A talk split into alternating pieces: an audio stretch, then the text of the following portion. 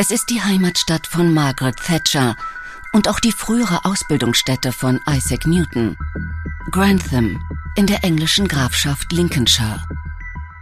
Klingt zwar nach gepflegten Rosensträuchern an den Eingängen der pittoresken Backsteinhäuser und nach High-Tea-Partys um 5 Uhr nachmittags, ist aber Anfang der 1990er Jahre Schauplatz für eine Reihe grausamer Kindermorde. Im März 1991 leidet der fünf Monate alte Paul Crampton unter einer Brustkorbinfektion und kommt auf die Kinderstation des Grantham and Kesteven General Hospital. Das Personal beruhigt die Eltern des Jungen schnell. Auf Station 4 sei das Baby in sicheren Händen. David Crampton und seine Frau werden nach Hause geschickt.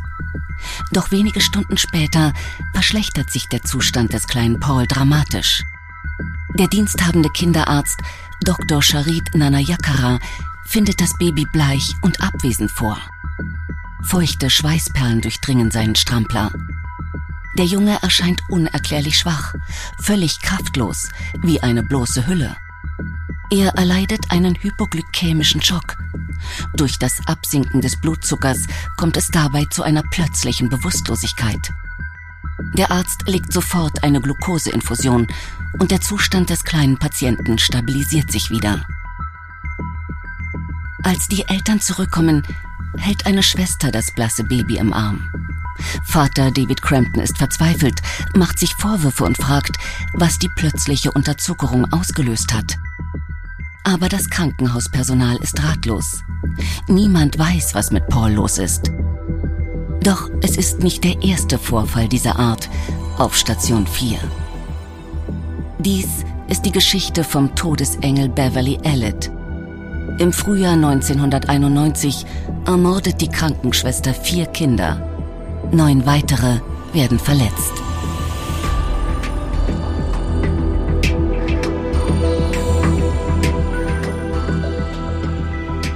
Medical Crimes Mörder in Weiß.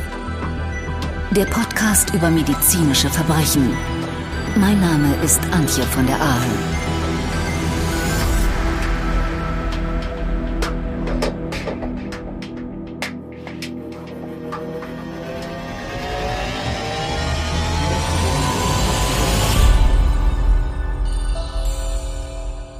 Beverly Elliott, die Krankenschwester, die Kinder tötete. Little child, come unto me. Kleines Kind, komm zu mir. So lautet die Inschrift auf einem weißen Grabmal in Lincolnshire. Hier liegt Liam Taylor begraben. Er stirbt am 23. Februar 1991 mit nur sieben Wochen in den Armen seines Vaters. Der kleine Junge ist das erste Opfer einer Reihe mysteriöser Kindstode auf Station 4 des Grantham Hospital. Die sanftmütige Kinderkrankenschwester Mary Reed erinnert sich, es war Winter, da ist es ganz normal, dass Kinder krank werden. Trotzdem war es schlimmer als sonst. Es gab außergewöhnlich viele Vorfälle in diesem Winter.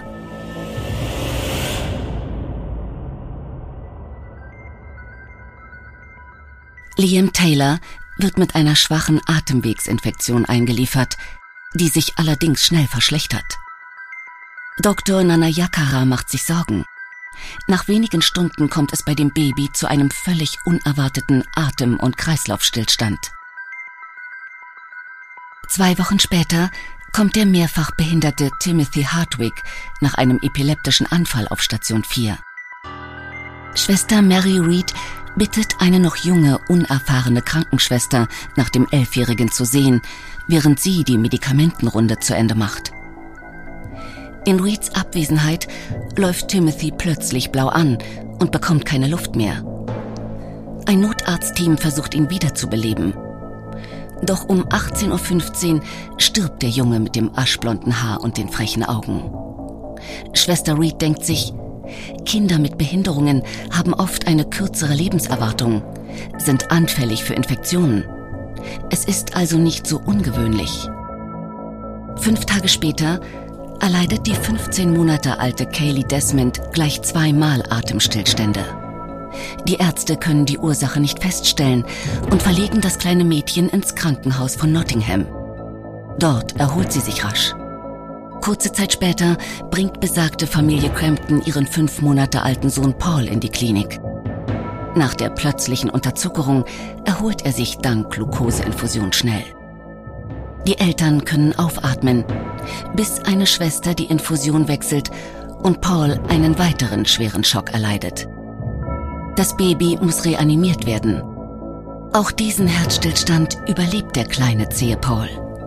Nach drei Tagen ist sein Zustand so stabil, dass die Ärzte ihn nach Hause schicken wollen. Während die Entlassungsunterlagen vorbereitet werden, ist Vater David noch etwas in der Kantine, als Paul plötzlich einen dritten Anfall erleidet.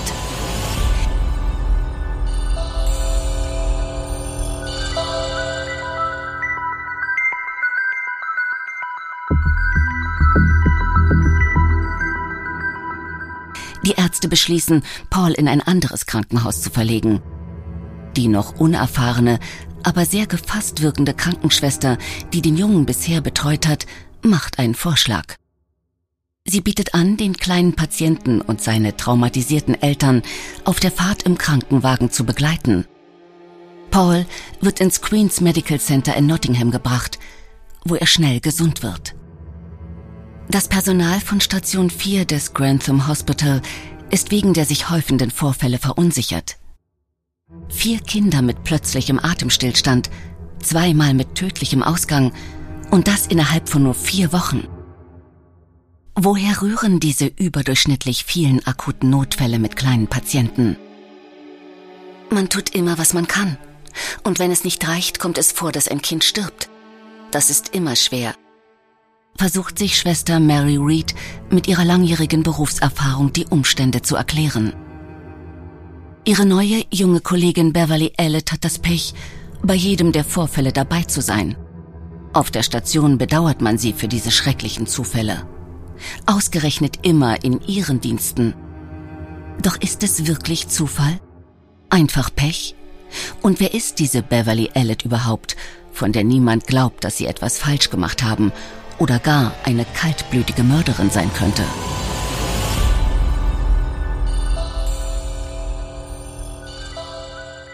Die Fabeltante Beverly Elliott wird am 4. Oktober 1968 in Corby Glen geboren. In dem kleinen Ort an der Grenze zwischen den Landkreisen Lincolnshire und Leicestershire kennt jeder jeden. Das Dorf mit seinen einfachen Backsteinhäusern ist von Wäldern und Feldern umgeben und über schmale, kurvenreiche Straßen zu erreichen. Viele dieser Wege sind hunderte von Jahren alt. Die pummelige, nicht besonders begabte Beverly ist das zweitälteste von vier Kindern und sucht von klein auf Aufmerksamkeit. Von ihren Freundinnen und Freunden wird sie die Fabeltante genannt, weil sie dauernd Geschichten erfindet. Manchmal taucht Beverly mit einem dicken Verband oder mit einem Gipsarm auf. Sie verletzt sich oft und ist häufiger im Krankenhaus als andere Kinder. Oder fügt sie sich selbst bewusst Schaden zu, um im Mittelpunkt zu stehen? Ist ihre Krankenakte aus dem Jahr 1985 die einer psychisch gestörten Person, die zu Selbstverletzungen neigt? Ansonsten ist Beverly ein normales Dorfkind – Anders als ihre ältere Schwester Donna schafft sie es aber nicht aufs Gymnasium. Sie beginnt stattdessen eine Ausbildung zur Krankenpflegerin. Währenddessen jobbt sie in der Dorfkneipe Fighting Cox, wo sie auch ihren Freund und späteren Verlobten Steve Biggs kennenlernt. Die Beziehung ist jedoch alles andere als eine romantische Jugendliebe. Es wird erzählt, dass Beverly ihren Freund erniedrigt und schlägt Fotos aus dieser Zeit zeigen die junge Frau mit kurzem Haar und selten mit einem Lächeln. Die Mundwinkel nach unten. Etwas Abschätziges liegt in ihrem Blick.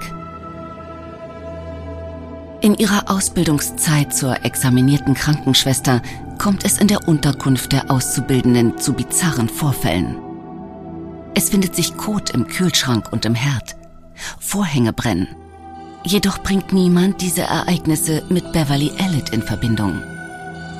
Im Unterricht fehlt sie häufig wegen kleinerer Verletzungen oder Grippe. Manchmal spült sie sich den Mund mit heißem Wasser aus, bevor sie ihre Temperatur misst. Oder sie injiziert sich selbst Wasser in den Busen, damit eine Brust größer ist als die andere. Ständig erfindet sie Ausreden, um nicht präsent zu sein. Zwischen 1988 und 1990 sammelt sie insgesamt 160 Fehltage wegen Krankheit. Doch was ist wirklich mit dem Mädchen vom Lande los? Handelt es sich bei ihrem Verhalten um eine seltene psychische Erkrankung? Später wird man bei ihr von einem Münchhausen-Syndrom sprechen, benannt nach dem Lügenbaron Münchhausen. Kennzeichen dieser artifiziellen Störung sind selbstverletzendes Verhalten und absichtliches Erzeugen oder Vortäuschen von körperlichen oder psychischen Symptomen. Der Grund? Ein überstarkes Aufmerksamkeitsbedürfnis. Menschen mit Münchhausen-Syndrom sind oft sogenannte Krankenhaushopper. Sie gieren nach Mitgefühl von Ärzten und Angehörigen. Wenn ein Arzt sagt, es fehle ihnen nichts, gehen sie zum nächsten und übernächsten. Ihre Abschlussprüfung besteht Beverly Elliott gerade so. Eine Fortbildung zur Kinderkrankenschwester wird ihr verweigert, mit der Begründung, dass ihr Erfahrung im Umgang mit Kindern fehle. Elliot wird auch für eine ganze Reihe von Positionen in verschiedenen Krankenhäusern abgelehnt. Aber schließlich bietet man ihr aufgrund von Personalmangel einen Vertrag im Grantham and Kesteven General Hospital an. Obwohl sie unterqualifiziert ist, wird sie im Dezember 1990 auf Station 4 übernommen.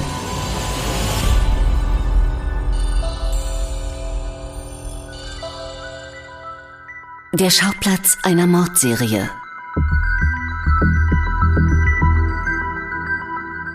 Das ältliche Kleinstadtkrankenhaus von Grantham mit seiner kreisrunden begrünten Auffahrt ist normalerweise Anlaufstelle für nicht bedrohliche Fälle wie Knochenbrüche und Blinddarmentzündungen. Hier darf Beverly Elliott am 18. Februar 1991 ohne Überprüfung ihres polizeilichen Führungszeugnisses ihren Dienst als frisch gebackene Krankenschwester antreten. Auf der Kinderkrankenstation, weil dort am nötigsten Fachkräfte gebraucht werden. Das Pflegepersonal liebt die Kinderstation und dekoriert die sterilen Flure und Räume mit bunten Clownsbildern und gemusterten Vorhängen. Die lernwillige Beverly kommt gerade rechtzeitig, um das überlastete Personal zu unterstützen. Doch dann ereignen sich diese tragischen Vorfälle, bei denen Kinder ums Leben kommen.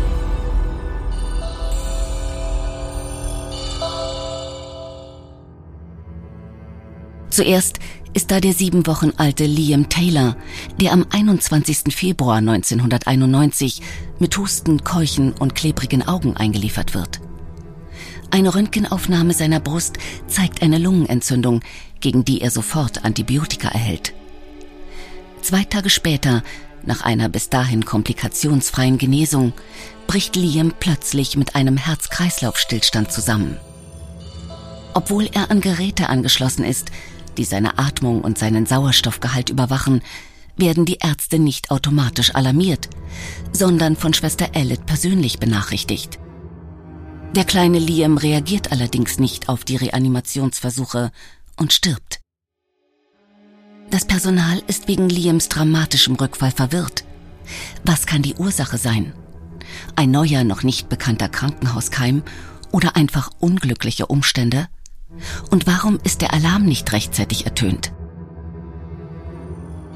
Bei der Autopsie des winzigen Leichnams wird als einzige Anomalie eine vergrößerte Leber festgestellt. Sie ist mit Glykogen, also Speicherzucker, vollgestopft. Dies spricht dafür, dass dem Baby Insulin verabreicht wurde. In einer Fernsehdokumentation wird Kinderarzt Dr. Nanayakara später von einer professionellen Vertrauensbasis unter der Belegschaft sprechen. Verliert man das Vertrauen, bricht das System zusammen. Doch bis dahin erleiden weitere Kinder ähnliche Attacken. Becky Phillips, die als Frühchen auf die Welt kam, wird am 1. April 1991 mit neun Wochen auf Station 4 aufgenommen. Sie leidet an Gastroenteritis und wird in die Obhut von Schwester Beverly übergeben. Als Beckys Darminfektion abklingt, darf sie nach Hause. Doch dort erleidet das Baby einen Anfall und die Eltern bringen ihre Tochter zurück ins Krankenhaus. Aber zu spät. Becky überlebt nicht. Sie stirbt am 5. April 1991.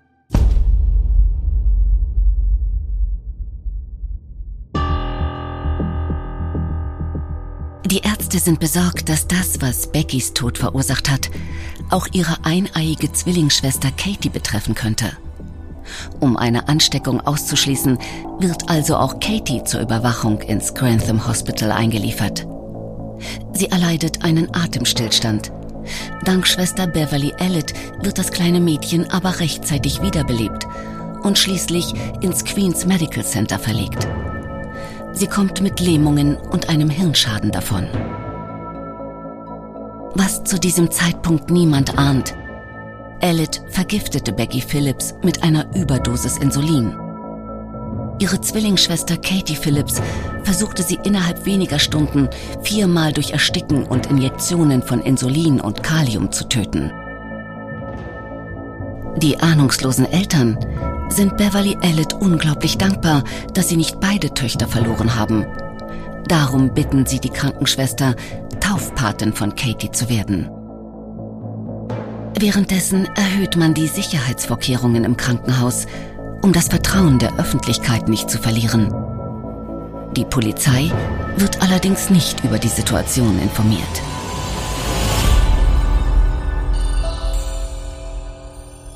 Niemand schöpft Verdacht. Das Problem bei Morden im Krankenhaus ist, dass der Tatort sofort wieder steril gemacht werden kann. Die Kinderleichen werden in Säcke verpackt und hinausgefahren. Anschließend kommt die Putzkolonne, feudelt feucht durch und desinfiziert alles, so dass keine Spuren zurückbleiben. Außer im Blut des fünf Monate alten Paul Crampton. Nach seinen drei unerwarteten Kollapsen hat man eine Blutprobe ins Labor der Universität Cardiff geschickt. Die Analyse ergibt, der Insulinwert ist 50-fach erhöht. Ist die Probe falsch? Oder ist der erhöhte Wert Folge eines seltenen gutartigen Pankreastumors, eines Insulinoms? Diese sehr seltene Anomalie der Bauchspeicheldrüse tritt fast ausschließlich bei Kindern auf. Dabei wird übermäßig viel Insulin freigesetzt, was zu einem Absinken des Blutzuckerspiegels und im schlimmsten Fall zu einem hypoglykämischen Schock führt. Im Grantham Hospital geht man der Sache jedoch nicht weiter nach. Schließlich hat sich der kleine Liam ja erholt. Auch als in den kommenden zwei Wochen weitere Kinder mit viel zu niedrigem Blutzucker kollabieren, schöpft niemand Verdacht. Welche Person, welche Kinderkrankenschwester würde einem Kind etwas antun? Für die erfahrene Schwester Mary Reed ist so etwas undenkbar, wie sie später in verschiedenen Interviews erklärt. Doch der schwärzeste Tag ihrer Berufslaufbahn kommt erst noch. Am 22. April 1991 wird die 15 Monate alte Claire Peck nach einem Asthmaanfall eingeliefert. Das Mädchen ist wegen seiner chronischen Atemwegsbeschwerden häufig auf Station 4. Sie ist Schwester Reed bereits sehr ans Herz gewachsen. Nachdem Claire an ein Beatmungsgerät angeschlossen ist, verlässt der behandelnde Arzt das Zimmer, um mit den Eltern zu sprechen. Das Kind bleibt bei Beverly Elliot und erleidet plötzlich einen Atemstillstand. Elliot schlägt Alarm und es gelingt ihr, das Baby wiederzubeleben. Kurze Zeit später wiederholt sich der Vorfall. Diesmal bleiben die Wiederbelebungsversuche ohne Erfolg. Herzstillstand. Claire Peck ist das vierte Kind innerhalb von zwei Monaten, das Station 4 nicht lebend verlässt. In dem Blut, das man Claire um 20.45 Uhr, eine halbe Stunde nach ihrem Tod entnommen hat, wird später ein hoher Insulinwert festgestellt. Eine Folge der Asthma-Medikamente? Schließlich sind Aminophyllin und Salbutamol dafür bekannt, die Insulinausschüttung zu stimulieren. Außerdem findet man Rückstände von Lidocain, einem Lokalanästhetikum, das bei Herzrhythmusstörungen eingesetzt wird. Dem Baby wurde das aber gar nicht verordnet. Dafür muss es doch eine Erklärung geben. Das medizinische Personal ist ratlos. Auch am Queen's Medical Center in Nottingham macht man sich Sorgen über die große Anzahl kranker Kinder, die vom Grantham Hospital zur Spezialversorgung überwiesen werden. Normalerweise sind es zwei oder drei schwerkranke Kinder pro Jahr. Nun hat man in nur acht Wochen mehr als doppelt so viele übernommen. Doch erst als die 15 Monate alte Kaylee Desmond beinahe stirbt, schaltet man die Polizei ein. Am 30. April 1991 erhält Detective Superintendent Stuart Clifton einen Anruf. Jemand hatte Kaylee offenbar Luft injiziert und damit einen Lungenkollaps und zwei Herzstillstände ausgelöst. Wenige Tage später werden die zwei Kinderärzte Dr. Nanayakara und Dr. Porter zu den Zwischenfällen auf ihrer Station befragt. Außerdem wird der unabhängige Gutachter Professor David Hall hinzugezogen. Während sich vor dem Provinzkrankenhaus die Presse versammelt, berichtet Professor Hall der Polizei von drei verdächtigen Fällen. Darunter der von Paul Crampton. Detective Clifton geht der Sache nach. Doch weitere Befragungen des Krankenhauspersonals bringen die Ermittlungen nicht voran. Keine Auffälligkeiten. Auch nicht, als am 7. Mai Beverly Elliott befragt wird. Schließlich ist sie eine geübte Lügnerin. Doch Detective Clifton machen die Insulingeschichten stutzig. Am 15. Mai 1991 ruft er bei Professor Vincent Marks an. Der Pathologe und Insulinexperte der Universität in Surrey soll helfen, die auffälligen Laborergebnisse zu interpretieren. Wurde möglicherweise Insulin als Mordwaffe verwendet?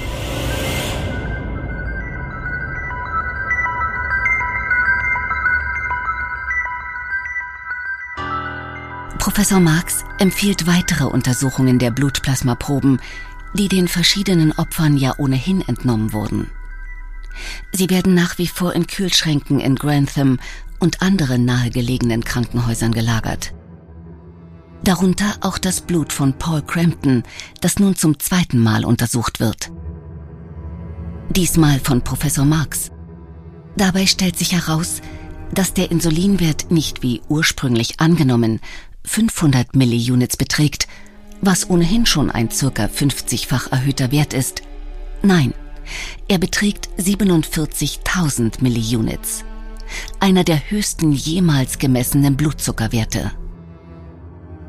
Die Diskrepanz der Werte rührt daher, dass die Bluttestmaschine der Uni Cardiff, an der die erste Blutanalyse durchgeführt wurde, auf einen Maximalwert von 500 Milliunits eingestellt ist. So konnte der tatsächliche Insulinwert von Paul Crampton nicht ermittelt werden. Nach der neuerlichen Analyse mit dem exorbitant hohen Wert geht Professor Marx davon aus, dass das Insulin dem Jungen injiziert wurde. Doch von wem? Die Krankenhausapotheke des Grantham Hospital beliefert die Station je nach Bedarf. Die Schlüssel für alle Insulinkühlschränke des Hauses sind identisch und der Schlüssel von Station 4 fehlt. Ausgerechnet Beverly Elliott hatte ihn zuletzt. Sie behauptet gegenüber Detective Clifton aber, sie habe ihn einer anderen Schwester gegeben. Unterdessen testet Professor Marx die verbliebenen Blutproben der anderen Kinder. Er stellt fest, dass nicht nur Paul Cramptons Blut abnorme Werte aufweist. Die Untersuchung von Becky Phillips Blut ergibt 9000 Milliunits Insulin. In anderen Proben findet Marx außerdem hohe Kalium- und Lidocainwerte. Die polizeiliche Untersuchung wird ausgeweitet. Detective Clifton fertigt eine Grafik an, die zeigen soll, wann welches Kind welche Attacken erlitt und wer gerade Dienst hatte. Es gibt eine bemerkenswerte Übereinstimmung zwischen der Zeit, in der Beverly Elliot Dienst hatte, und dem Auftreten von unerwarteten Komplikationen bei allen 13 Kindern. In jedem Fall, in dem ein Kind zu Schaden kam, war Beverly Elliot mit dem Patienten allein. Sollte also wirklich eine Krankenschwester den Kindern das angetan haben? Die Kollegen und Kolleginnen auf der Station sind geschockt. Sie halten Schwester Beverly für eine gute Pflegekraft, der man etwas anhängen will, um endlich eine Erklärung für die Vorfälle zu haben. Doch für die Polizei ist Beverly Elliott die Hauptverdächtige. Um 7 Uhr am Morgen des 21. Mai 1991 wird sie zu Hause festgenommen. Tatvorwurf Diebstahl des Schlüssels zum Insulinkühlschrank und versuchter Mord an Paul Crampton. Trotz des schweren Vorwurfs bleibt Elliot auch während der mehrstündigen Befragung gefasst und zeigt sich kein Stück nervös. Sie gibt nichts zu, sondern weist jede Schuld von sich. Glaubt sie, man könne ihr die Taten nicht nachweisen? Tatsächlich hat die Polizei zu diesem Zeitpunkt nicht genügend Beweise. Bei der Hausdurchsuchung findet man lediglich eine Spritze und ein paar Seiten des Belegungsbuchs von Station 4. Das Ermittlerteam muss die Verdächtige gehen lassen, setzt aber die Untersuchungen fort. Es vergehen weitere Monate, bis die Beweise stichhaltig genug sind, um Beverly Elliott des Mordes anzuklagen.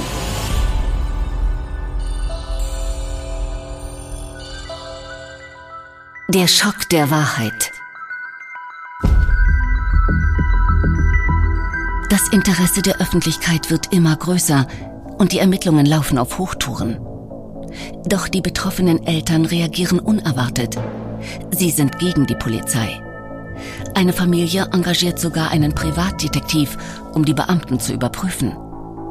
Spielen Polizei und Krankenhaus etwa ein abgekartetes Spiel mit Beverly Elliott? Ist sie ein Bauernopfer, um die Sache möglichst schnell abzuschließen und weiteres Aufsehen zu vermeiden? Als Hauptverdächtige ist Elliot längst vom Dienst suspendiert. Und wundersamerweise ereignen sich während ihrer Abwesenheit keine weiteren Vorfälle im Grantham Hospital. Dafür aber in Beverly Elliots neuem Zuhause. Sie zieht bei der Familie ihrer Freundin Tracy Jobson ein.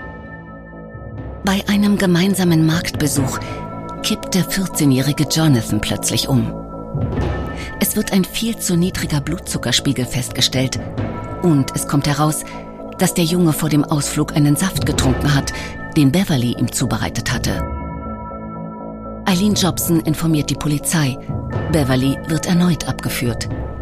In dem Getränk findet man Rückstände des blutzuckersenkenden Medikaments Glibenclamid. Der vorläufige Sachverständigenbericht, den Professor Marx inzwischen über die Krankenhausvorfälle verfasst hat, ist 28 Seiten lang.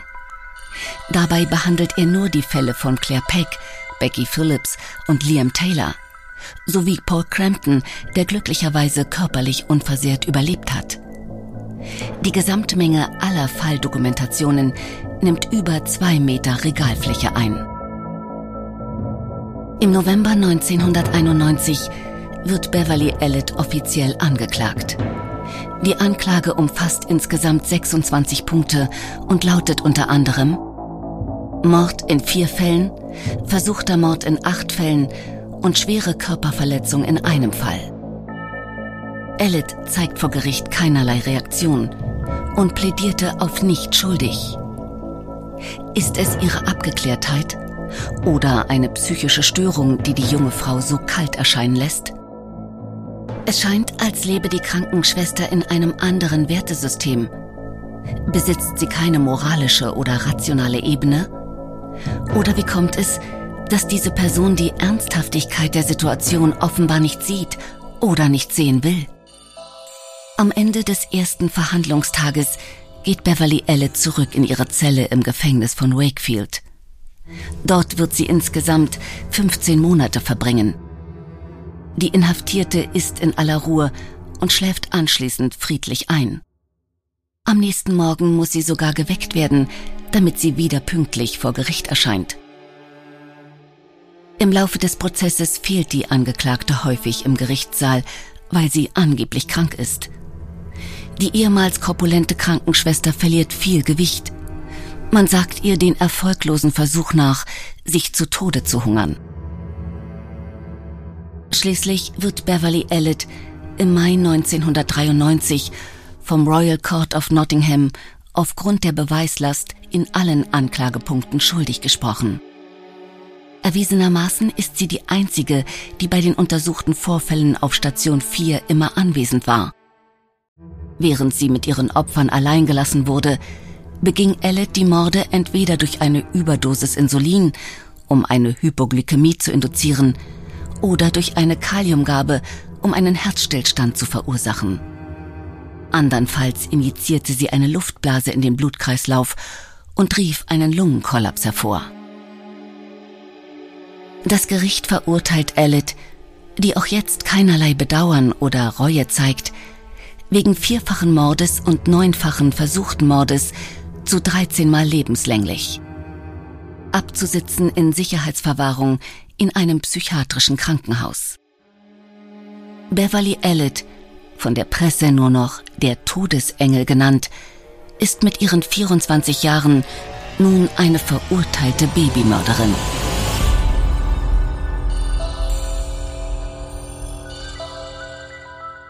Die Opfer und was sonst noch bleibt.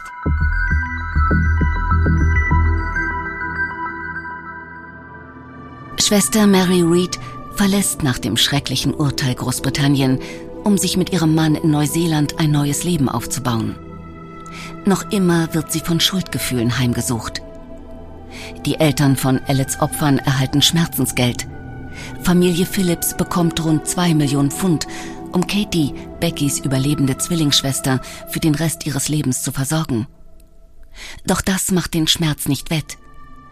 Sharon Desmond, die Mutter der Überlebenden, damals 15 Monate alten Kaylee Desmond, sagt, Du bringst ein Kind ins Krankenhaus und denkst, es ist dort am besten aufgehoben. Die Familien von Ellets Opfern können nie darüber hinwegkommen, was diese Frau getan hat. Kaylee nimmt Antidepressiva zur Behandlung von Angstzuständen, da sie befürchtet, dass Ellet zurückkommen wird, um sie zu holen. Doch das wird nicht geschehen. Beverly Elliott, die den Tod von vier Kindern in Kauf nahm, um im Zentrum des Interesses zu stehen, sitzt ihre Strafe im Rampton Secure Hospital ab, einem Hochsicherheitskrankenhaus für psychisch erkrankte Straftäter. Mediziner hatten entschieden, dass sie ein Risiko für sich selbst darstellt. Elliot hat inzwischen alle Verbrechen, für die sie verurteilt wurde, schriftlich zugegeben. Zu den Motiven erklärte sie sich jedoch bis heute nicht.